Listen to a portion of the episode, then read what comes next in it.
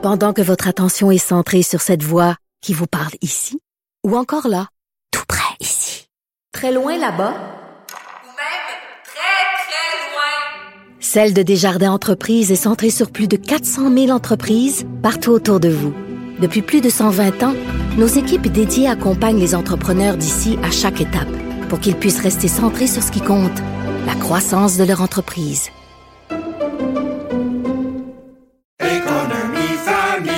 Ici Ricardo. Et Émilie, marchand d'IGA. On a envie de vous inspirer à bien manger. À moins de 5 la portion. Suffit de repérer les produits valeurs sûres et de les cuisiner avec une de nos recettes. Les valeurs sûres, c'est bien pensé, hein? Bien sûr! Détails sur IGA.net.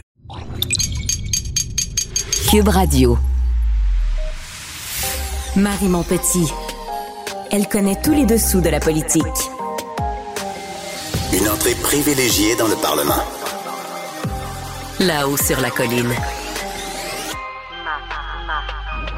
Marie Montpetit.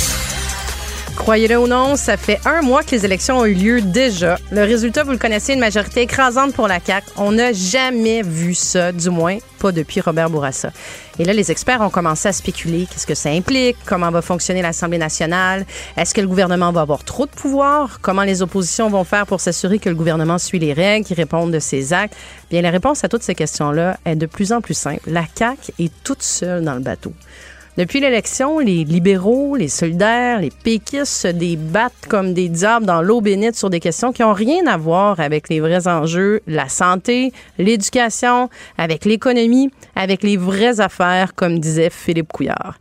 Les libéraux sont trop occupés à chicaner, à se demander qui va rester dans le caucus, qui part, qui dit oui, qui dit non. Pendant ce temps-là, Québec solidaire, le parti de gauche qui cède à la pression et il se désolidarise et laisse tomber le PQ et le parfum d'une belle association. Et tout ça pour se boucher le nez et prêter serment à Charles III. Et d'ailleurs, est-ce que c'est vraiment un sujet qui, euh, vous touche, je veux dire, comme euh, directement? Et à cause de ce serment-là, ben, les trois députés du Parti québécois pourront pas siéger à l'Assemblée nationale. Juste comme ça, Pascal Bérubé a été élu en 2007, 2008, 2012, 2014, 2018 et encore en 2022. Et à chaque fois, il a prêté serment. Est-ce qu'il est moins indépendantiste pour ça? Je vous le demande. Puis, pendant ce temps-là aussi, Éric Duhem, lui, qui fait des vagues tout seul dans son coin pour avoir un bureau à l'Assemblée, c'est juste des vagues de plus dans une mer qui est déjà pas mal agitée, je trouve. Vous voulez que je vous dise, ce serait le fun que la cloche sonne, que la récréation finisse. Retour en classe, mesdames et messieurs les députés, parce que les Québécois ne vous ont pas élus pour vous tirailler dans la cour d'école, ils vous ont élus pour aller en classe. Faites votre travail, mettez-vous sérieusement à étudier les dossiers importants, préparez vos questions pour le gouvernement. Parce que soyez certains que François Legault et ses ministres vont s'en donner à cœur joie pendant ce mandat-là. Perdez pas de vue qu'ils peuvent faire ce qu'ils veulent, que ça vous plaise ou non de la, manière que ça se passe depuis l'élection, pensez-vous que vous allez être prêt à la rentrée parlementaire? Alors commencez donc à vous occuper des vraies affaires. Vous écoutez là-haut sur la colline. Avec nous, Rémi Nadeau, chef du bureau parlementaire à Québec pour le Journal de Québec et le Journal de Montréal. Allô, Rémi? Allô Marie. Alors, on commençons Rémi par parler de ces euh, ce que j'appellerais moi des prix de consolation qui ont été distribués par François Legault à ses députés qui n'ont pas été nommés ministres, les postes d'adjoints parlementaires, mais aussi Rémi euh, la nouveauté Hein, un peu intrigante qui a été créée par le premier ministre pour s'assurer que tout le monde soit content, qu'il n'y ait pas de chicane dans la cabane, le poste d'adjoint au gouvernement. Oui, exactement. C'est, je pense qu'on s'est rendu compte qu'on pouvait pas. Euh, ben, en fait, c'est, fixé par la loi. Il peut y avoir seulement 20 députés qui ont une responsabilité d'adjoint euh, parlementaire. Et euh, ben là, comme tu sais, euh, avec 90 députés, on enlève ceux qui font partie du Conseil des ministres, mais ça fait quand même trop de monde. Alors, alors en plus donc des postes d'adjoint parlementaire, on a créé comme un titre qui est complètement inédit, l'adjoint gouvernementaux. Et c'est sûr qu'avec cette fonction-là, ne vient pas de prime parce qu'il faut dire que les adjoints parlementaires, eux, reçoivent 20 000 dollars de plus à leur salaire d'environ 100, c'est 101 000 en fait maintenant le salaire de base euh, des députés. Euh, mais au moins, on donne un titre. Alors, ça permet euh, d'avoir quand même un dossier qui pourra occuper ces personnes-là. Je te dirais, Marie, qu'on regardait plus particulièrement qu'est-ce qui allait advenir de Yuri Chassin parce que, comme tu le sais, il était très déçu de ne pas avoir été appelé au Conseil des ministres encore une fois parce que... Oui, c'est pas la première fois qu'il est, déçu. Hein? Exactement, il l'aurait souhaité dès 2018 et là, euh, bon, c'était, il trouvait ça euh, particulier de devoir encore passer son tour.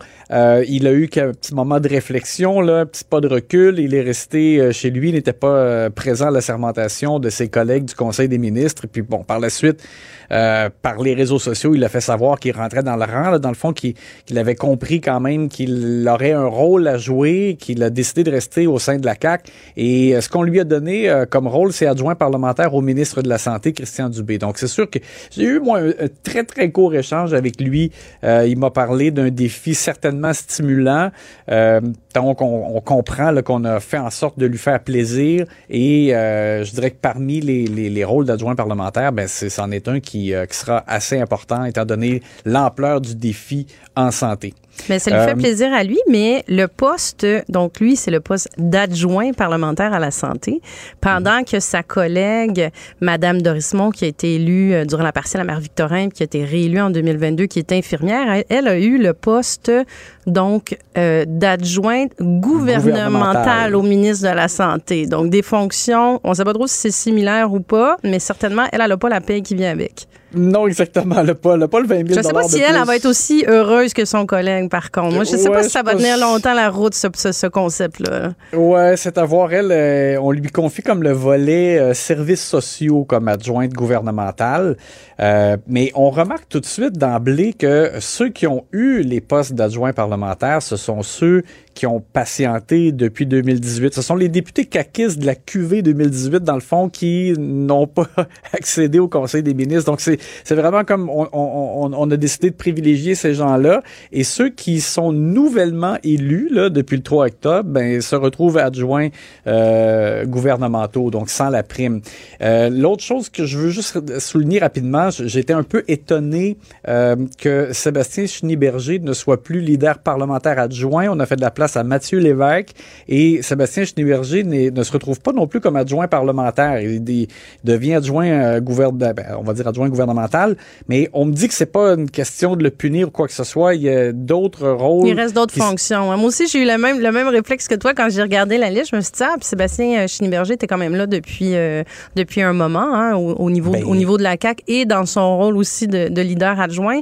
Mais là, il reste les fameux postes de, euh, de. Bon, évidemment, il reste les postes de président de l'Assemblée nationale et de vice-président, parce qu'il y a une dizaine de caquistes. hein. Je pense qu'ils n'ont pas de fonction pour le moment. Et il reste surtout les postes de président, vice-président de commission. là. C'est ça. Président de commission parlementaire, ça donne 25 000 de plus. Donc, on, euh, sait que ça, c'est important aussi. Donc, je serais pas surpris qu'il y ait quelque chose là, pour lui dans, dans ce sens-là. Et dans les autres aussi qui ne font pas partie de la liste, comme par exemple Jean-François Simard, André Bachand, euh, Sylvie Damour, ce sont des gens qui étaient euh, présidents de commission parlementaire. Donc, moi, je serais pas surpris que dans, dans ces cas-là, ben, ce soit tout simplement ça. On aura plus de détails là, dans les prochains jours. À suivre. On nous a dit que tout le monde serait, tout le monde serait satisfait. Faudra voir pour combien de temps ils vont être Ouais. euh, satisfaits. Euh, Jonathan Julien, le nouveau ministre responsable de la région de la capitale nationale, on comprend qu'il ne pas sur euh, les moyens pour rebâtir les ponts avec euh, Bruno Marchand. Oh boy, on a eu une entrevue éditoriale avec euh, Monsieur Julien euh, hier. Donc euh, moi, Marc-André Gagnon, Karine Gagnon du Journal de Québec pendant une heure et quart. Il a été très généreux de son temps et on a senti complètement un changement. Écoute, pas besoin d'être un thermomètre là, pour sentir plus de chaleur à l'égard du tramway, notamment par rapport à Geneviève Guilbeault qui était ministre de la capitale Il y nationale. avait eu plusieurs différents avec euh, et les maires Labaume et Marchand. Là, donc. Oui, de- notamment le dernier, là, quand euh, Madame Guilbeault avait remis en question la voie partagée pour le tramway sur René Lévesque, puis là, ça changeait tout. Bon, on avait souvent l'impression que Madame Guilbeault était tellement pas enthousiaste par rapport au tramway euh, que là, d'entendre Jonathan Julien évoquer lui-même déjà une deuxième phase avec beaucoup de prudence là, quand même en disant bon ce sera peut-être 10 15 ans après euh, la mise en place de la première phase mais, tout de même on, voit le changement de discours. Et pour ce qui est de Bruno Marchand ben, il nous dit d'entrée de jeu Jonathan Julien je vais le rencontrer de façon statutaire à toutes les deux semaines. Alors ça c'est quand même plutôt euh, particulier. Euh, et il dit pas seulement moi avec le maire mais aussi je veux que nos équipes se rencontrent de façon régulière et, il l'a dit, c'est une façon, dans le fond, de prévenir les différends. Selon lui, c'est des fois, c'est juste des, manques de communication sur certains dossiers. Donc, il veut éviter ça. Euh, c'est vraiment comme, on sent comme si c'était un travail main dans la main avec la ville de Québec. Et pour ce qui est des autres élus, parce que Geneviève Guilbeault avait soulevé la possibilité euh, de, de, faire une espèce de sommet euh, de la grande région de la capitale nationale, mais avec Chaudière-Appalaches, la côte de Beaupré, Port-Neuf, etc. Euh, Monsieur Julien, lui, dit qu'il veut rencontrer tout le monde d'abord, euh, individuellement, de ce que je comprends, et il verra après. Sais, il a dit qu'il n'était pas rendu dans la mécanique, mais son mot clé, c'était concertation. Il veut parler à tout le monde. Bref, on, on, a apprécié cette entrevue qui démontre un changement de ton très clair à l'égard, surtout de la ville de Québec. Moi, c'est ça. On comprend que M. Julien mis sur la concertation, ce sera pas, euh, ce sera pas un luxe. Je pense que ce sera pas trop avec tous les projets euh, qui, euh, attendent la, capitale nationale et avec effectivement tous les accrochages qu'il y a eu par le passé. Je pense qu'il y a peut-être des petits pots à, à recoller. Rémi, dure semaine pour la chef du Parti libéral du Québec. Oui. Euh, donc là, on a vu à chaque jour des anciens élus libéraux qui euh, lui demandent à visière levée de céder sa place. Et ça, c'est vraiment, euh, comme on dit, une coche de plus. aussi, hein? Pardon? Inhabituel. Oui, parce que on a, on a, on a vu dans les médias qu'il y avait euh, bon des sources, des anciens libéraux qui parlaient, mais sous le couvert d'anonymat. Mais là, quand ça commence à être vraiment, on a, on a vu dans les médias là, Lucie Charlebois aujourd'hui, mais André Drolet, euh, Raymond Bernier, Robert Poetti, Nicole Ménard. Euh, puis moi, je peux te dire, euh, Marie, demain, dans, dans, ma chronique dans le journal, moi, je reviens là-dessus et j'ai parlé, euh, on va en rajouter un, donc ça fait comme un par jour. J'ai parlé à Stéphane Billette, euh, que tu connais bien, euh, qui a travaillé étroitement avec Dominique Andelade parce qu'il a été, lui, ministre délégué euh, aux petites entreprises et, et c'était avec Dominique Andelade qui était ministre de l'économie. Et, il partageait le même, euh, effectivement, le même bureau, le même ben, ministère. C'est ça. Et, il me disait, c'est tellement pas contre la personne, mais il, pour résumer, il me disait, c'est le fun d'entrer en politique, mais il faut savoir quand partir, comment partir.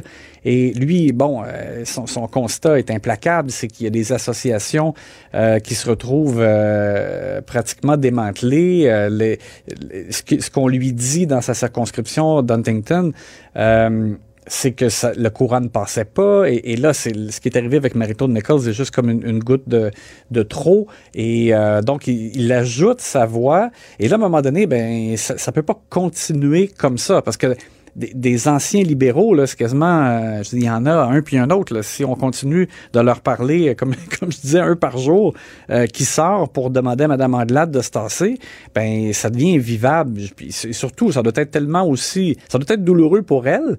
Donc là, je, on se demande un peu comme quand ça va euh, se terminer. J'entends une hypothèse, Marie, à l'effet que Mme Andelade voudrait peut-être au moins faire les deux semaines de session parlementaire il y aura donc une très courte euh, session de travaux euh, pendant deux semaines à la fin novembre, début décembre, et qu'éventuellement, ben, peut-être qu'elle passerait le flambeau après, au début, au début de 2023. peut-être une façon de ensuite là, de, de dire que là, ben, qu'elle cède pas nécessairement parce que les gens demandent son départ, mais qu'elle ferait son travail là et qu'elle pourrait par la suite choisir de quitter. Mais, mais il en reste on... du temps avant la rentrée parlementaire. Hein? Il reste encore euh, trois semaines. Est-ce qu'il est y a des gestes qui, qui, qui, peuvent calmer le jeu? Tu penses? Est-ce qu'il y a des choses que Mme Anglade devrait faire d'ici là? Parce que, comme tu dis, là, c'est le supplice de la goutte jour après jour après jour. Là. Oui, exactement. Puis, effectivement, tu as raison de dire que euh, il reste pas mal de temps. Là. Quand, quand on voit un coup par jour arriver, euh, arriver au 29 novembre, c'est loin encore. Et, et imagine dans quelle position elle se retrouve pour questionner François Legault, euh, qui Très lui... affaibli, euh, là, effectivement. C'est ça. Je, je pense pas que François Legault va s'économiser le plaisir là, de faire de l'ironie euh, avec elle. On sait qu'il est capable de, le faire et de prendre plaisir à le faire euh, auprès des, de ses adversaires.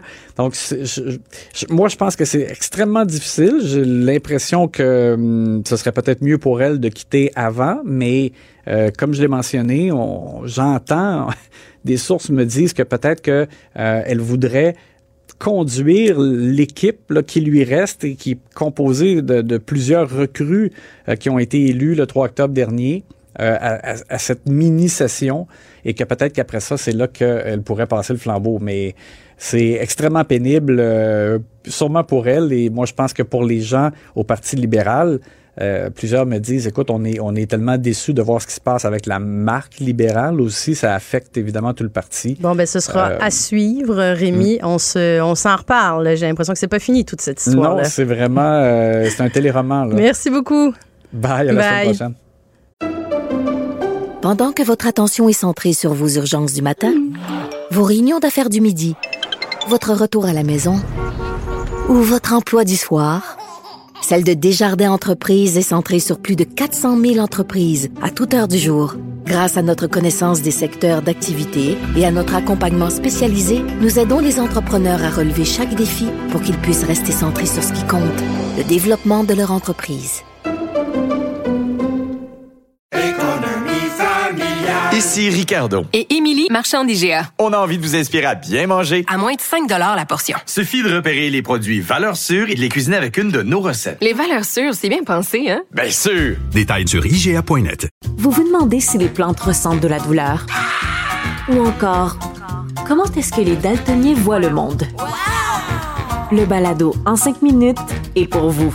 Explorez la science, l'actualité et l'histoire en un temps record. La Feu, en collaboration avec le gouvernement du Québec, est fière de propulser la série Balado en cinq minutes. Ne laissez pas les questions sans réponse plus longtemps.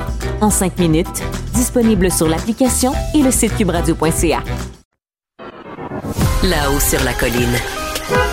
Embarquez avec Marie Montpetit dans les coulisses de la démocratie. Le gouvernement du Canada a annoncé qu'il augmentait les seuils d'immigration. Dorénavant, le pays va accueillir 500 000 personnes chaque année à partir de 2025. C'est à peu près 100 000 personnes de plus que euh, ce qu'on a accueilli l'année passée. Le Québec, lui, a pas l'intention de bouger. Hein. Le, le- le premier ministre Legault, la CAQ, reste sur sa limite de 50 000 immigrants par année. La décision d'Ottawa, c'est un problème pour François Legault. Il l'a admis lui-même. Il dit que ça risque de porter un coup dur aux Français. Mais le problème risque d'être beaucoup plus large que juste au niveau de la langue. Je joins pour en parler le porte-parole en matière d'immigration pour le Bloc québécois et député de Lac-Saint-Jean, Alexis Brunel-Duceppe. Bonjour. Bonjour, Madame Maupetit. Bonjour, merci d'être avec nous. Euh, c'est clair que le, le- poids du Québec dans le Canada est, est- carrément menacé là, avec cette annonce-là qui a été faite par, euh, ben, par la, concomitance, dans le fond, de l'annonce qui est faite par euh, M. Trudeau et la réaction, la contre-réaction de François Legault qui dit, nous, on bougera pas au Québec. Pour qu'on soit dans le coup, pour garder le poids démographique du Québec, il faudrait accueillir 115 000 immigrants par année. C'est plus que le double que ce qu'on fait en ce moment. Est-ce que ça, c'est réaliste selon vous? Non, premièrement, puis effectivement, c'est mathématique. Euh, Il y, a une- possible catastrophe qui s'en vient avec l'annonce de ces nouveaux seuils-là, mais ce qui est fantastique, c'est qu'ils nous ont annoncé ça comme étant leur plan pour l'immigration, mais c'est pas un plan qu'ils nous ont euh, euh, qu'ils nous ont présenté. C'est simplement un chiffre. Euh, comment, premièrement, ces gens-là vont arriver? Déjà qu'à IRCC, qui est connu comme étant le ministère le plus dysfonctionnel de tous les ministères à Ottawa, où on a déjà 2,8 millions de dossiers en retard. On nous dit qu'on veut accueillir 100 000 personnes de plus par année, arriver à un chiffre de 500 000, alors qu'à Québec, euh, la CAQ euh, veut garder les seuils à 50 000. Et premièrement, c'est pas M. Trudeau de, de, de dicter à Québec les seuils d'immigration de Québec. Là. Donc, effectivement, c'est mathématique, mais ça va engendrer des problèmes beaucoup plus larges, comme vous le dites. Euh, c'est, le, c'est, carrément le poids démographique et donc, euh, de facto, le poids politique du Québec qui risque de décliner, pas qui risque, qui va décliner si, si, les, si ces seuils-là euh, restent comme ils sont ou sont atteints. Là. Mais là, Donc, ce que vous euh, nous dites, dans le fond, c'est que euh, Justin Trudeau, le chiffre qui sort, c'est la, la, la pensée magique. C'est un beau chiffron, 500 000. C'est pas, euh, c'est pas basé sur, sur quoi que ce soit au niveau des besoins démographiques du Canada ou ben, au niveau des besoins économiques. Ben, ça veut dire qu'ils nous ont rien démontré. Ils nous ont juste présenté un chiffre. Ils nous ont pas présenté comment ils arriveraient à ce chiffre-là. Qu'est-ce que ça voudrait dire si ce chiffre-là était atteint?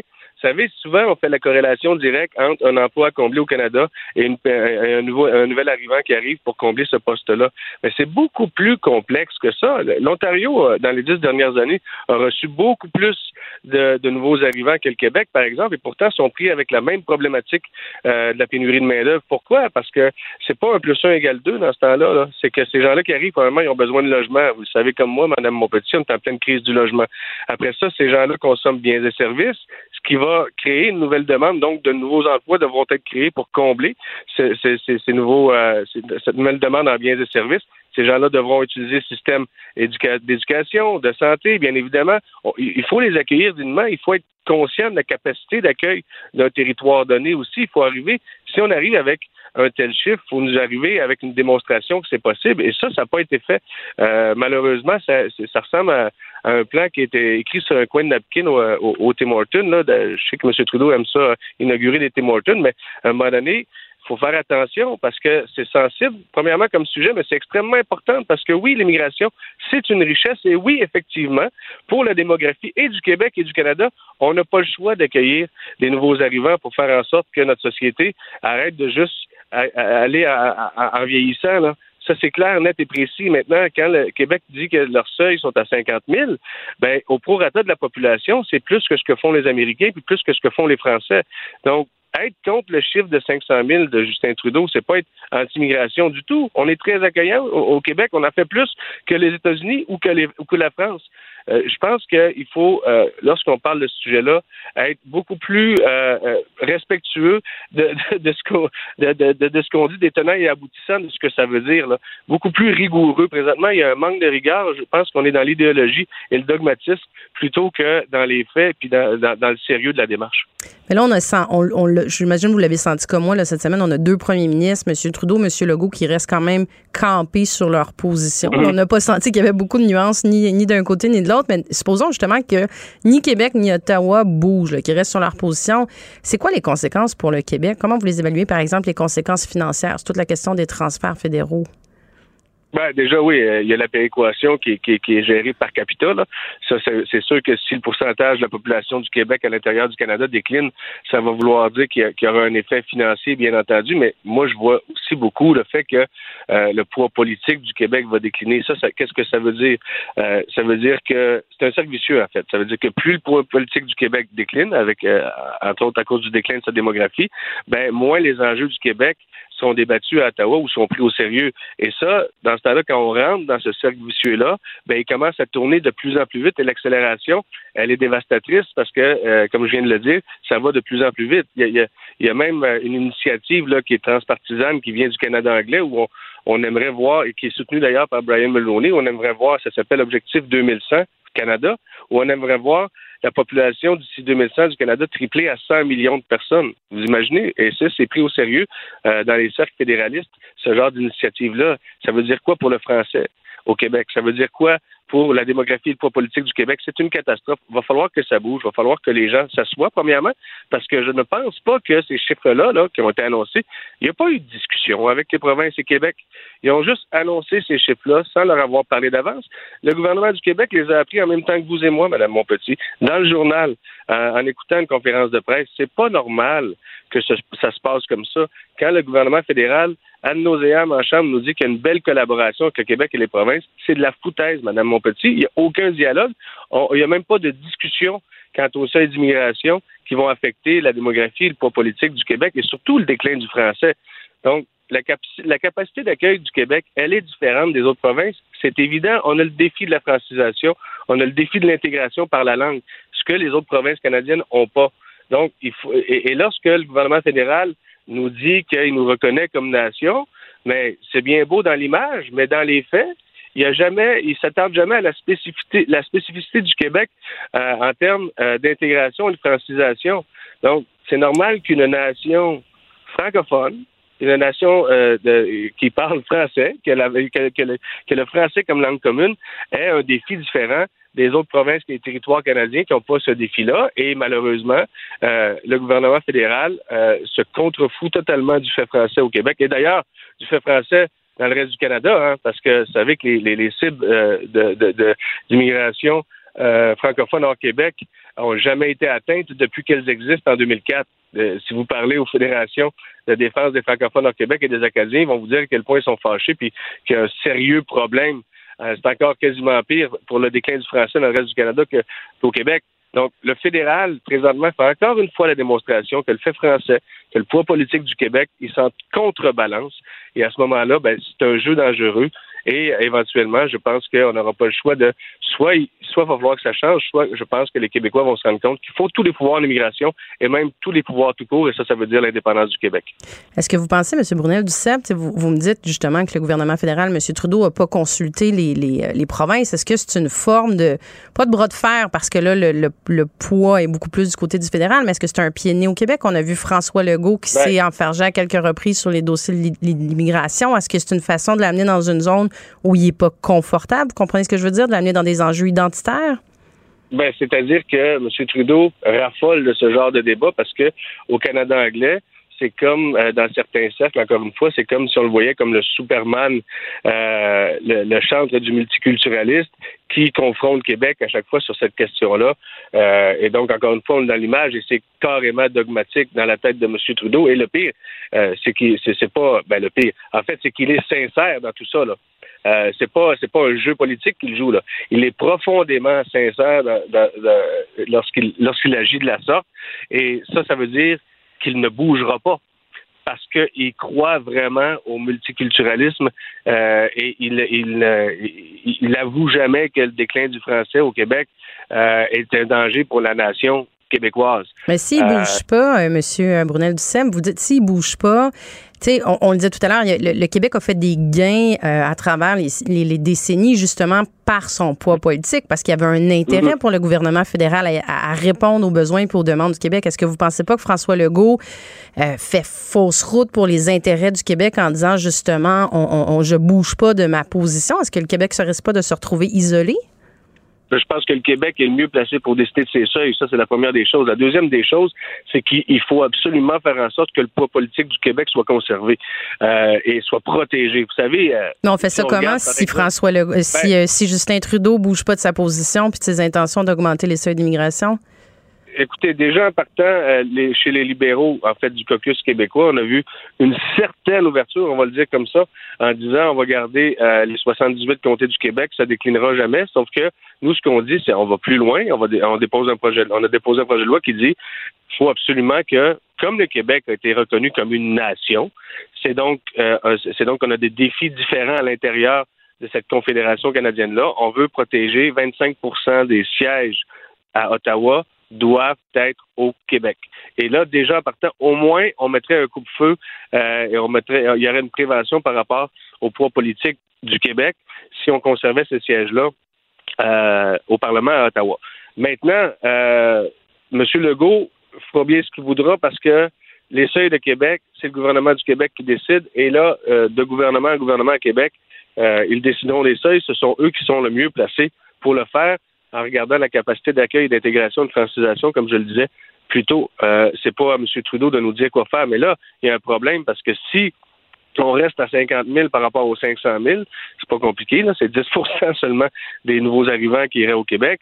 Euh, et, là, à ce moment-là, on a un problème de démographie par rapport au reste du Canada. Mais si, comme vous le disiez en début d'entrevue, euh, on sera à 115 000 pour avoir cette espèce de part-là du Québec, mais à ce moment-là, on a un gros problème. On n'aura jamais les capacités de franciser tout ce beau monde-là. Là. Des enjeux très, très importants, effectivement, pour le Québec qui vont être à suivre.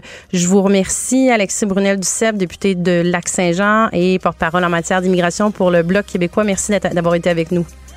C'est un plaisir. À une prochaine. Et c'est ce qui complète cette édition de La Haut sur la colline. Si vous avez apprécié ce que vous venez d'entendre, n'hésitez pas à partager ces segments sur vos réseaux sociaux. Et je vous dis à vendredi. D'ici là, portez-vous bien.